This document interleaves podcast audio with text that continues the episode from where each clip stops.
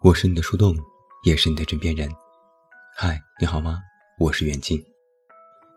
那在今天晚上的节目当中，远近为你送上的这篇文章来自庄雅婷，题目叫做《不要温和的走进那个凉夜》。这世间有一种最不孤独的想法，几乎我们每个人都曾体会过。在人来人往的街头，在觥筹交错的聚会上。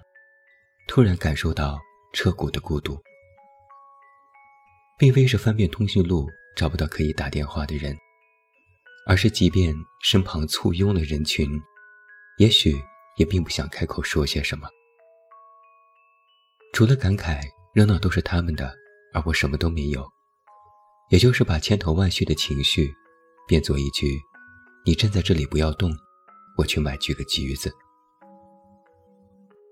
朋友曾经问我，生活当中时常感觉到孤独，却没什么人能够诉说，是不是每个人都这样？我说，每个人都这么想，但其实他们什么都不想说。朋友又问，如果有知己能够了解你，是不是会有一些表达欲？我说，能表达的是寂寞、空虚、冷。是现实的小烦恼，是主动要求呵护的娇嗔，是一道解得开的数学题，是我们在现实当中能够彼此支撑着的一些细小的连接。而孤独，是碧落黄泉，茫茫两不见，是拔剑四顾心茫然，是我和世界肯定有一方出了问题，是无论怎样呼喊，这世界并不肯给你一些回应。能说出口的都不叫孤独，说不出口的才孤独。孤独也是每个人此生注定要经历的功课啊！没有任何人可以替你完成，甚至借你参考答案都不可能。一定会有一个瞬间，你会体会到它的彻骨。这个瞬间，我失恋了。我后来对朋友说。多么知己的朋友，到最后，最开心的不过一句：“喝酒喝酒，吃菜吃菜。”我们可能听过很多次有人说，孤独是什么？孤独就是不被看见，没有回应，失去自己，感到虚空。我们和最爱的人分别，我们和最爱的人同床异梦，我们找不到存在的意义。我们深陷现实和情绪无法突围，这些都是艰难的时刻，仅仅倾诉是没有用的。那些人间抽象却具体的苦痛，非要亲身体会才得。当你痛的时候，有人劝你多喝热水，有人送你就医，有人为你祈祷，你会觉得欣慰。然而还是痛，没有人能够以身代之。非要自己扛过来，慢慢恢复。而孤独也是这样，道理我都懂，但过程无法省略，就只有熬过来，一寸寸的熬过来。就像失眠的夜里，紧紧盯着天空亮起来，然后在清晨若无其事的走出门去，看起来岁月静好。如果你拥有过短暂的上帝视角。看过这夜晚辗转反侧的人们，就不会寄希望于还有一个知己可以让你免于孤独。迎面走来的每个人，也许都是强行努力着在岁月静好，保持不崩，就已经用了所有的力气，又怎么能够去分出神理解你的苦痛呢？而你发现，确实什么都不必说了，懂的人自然懂。有过同样经历的人，用慈悲的目光看着你自己走出来，并不出声打扰。不懂的人也不必懂，他们还没有经历过这些人生当中最难的一刻，还在讲笑话，试图消解。所以又何必将舍利拿出来当弹珠？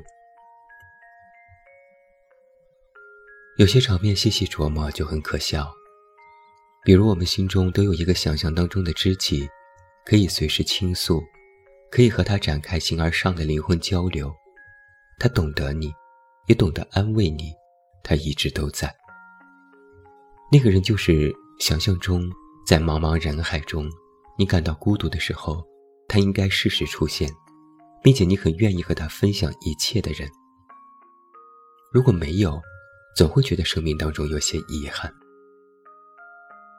可转过身想想吧，既然我们自己都不能成为这样的守护天使，就不要奢望他人也可如此出现了吧。还有一些矛盾之处。就是，当下社会新哲学是要远离黑洞，远离负面情绪，远离那个爱抱怨的人。很多时候，浓度颇高的精神沟通都会被视为是让人疲倦不堪的东西，人们往往本能的回避。喝酒吃菜是一种打岔方式，天凉好个秋也是一种顾左右而言他。可当你不被看见，不被回应的时候，也是想过有一个人可以依赖上去，帮你走出这种困境的。若你一边还在为这样的文章点赞，一边又希望拥有一个这样的人能够让你感到安慰，那这件事的逻辑看起来并不能自洽。所以在很多人看来，一个成年人成熟的表现就是独自度过那些长夜。并且一言不发。吃喝玩乐是可以转移注意力的。这些年来，我们对酒肉朋友有些误解，仿佛就是一群可以共享乐，但并不能共患难的势利鬼。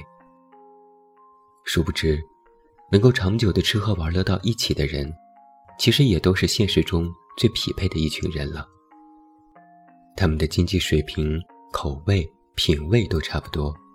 并且还有随时抽离现实的本事，才能于苦海当中共同体会一点点生活的甜，并且绝口不提那些悲痛哀伤。一起吃过那么多好吃的东西，喝过那么多酒，也说过些真心话，大家心照不宣的把麻烦遮盖了起来。虽然年轻人觉得俗气，但这是尘世中比较温暖的化解方法。我现在就经常感觉我的黑洞刚刚冒头，就被这些朋友们用喝酒和饭局给填上了。而我在带着猫看病的漫长过程当中，陪伴我的也不是什么灵魂伴侣、红颜知己，而是饭搭子。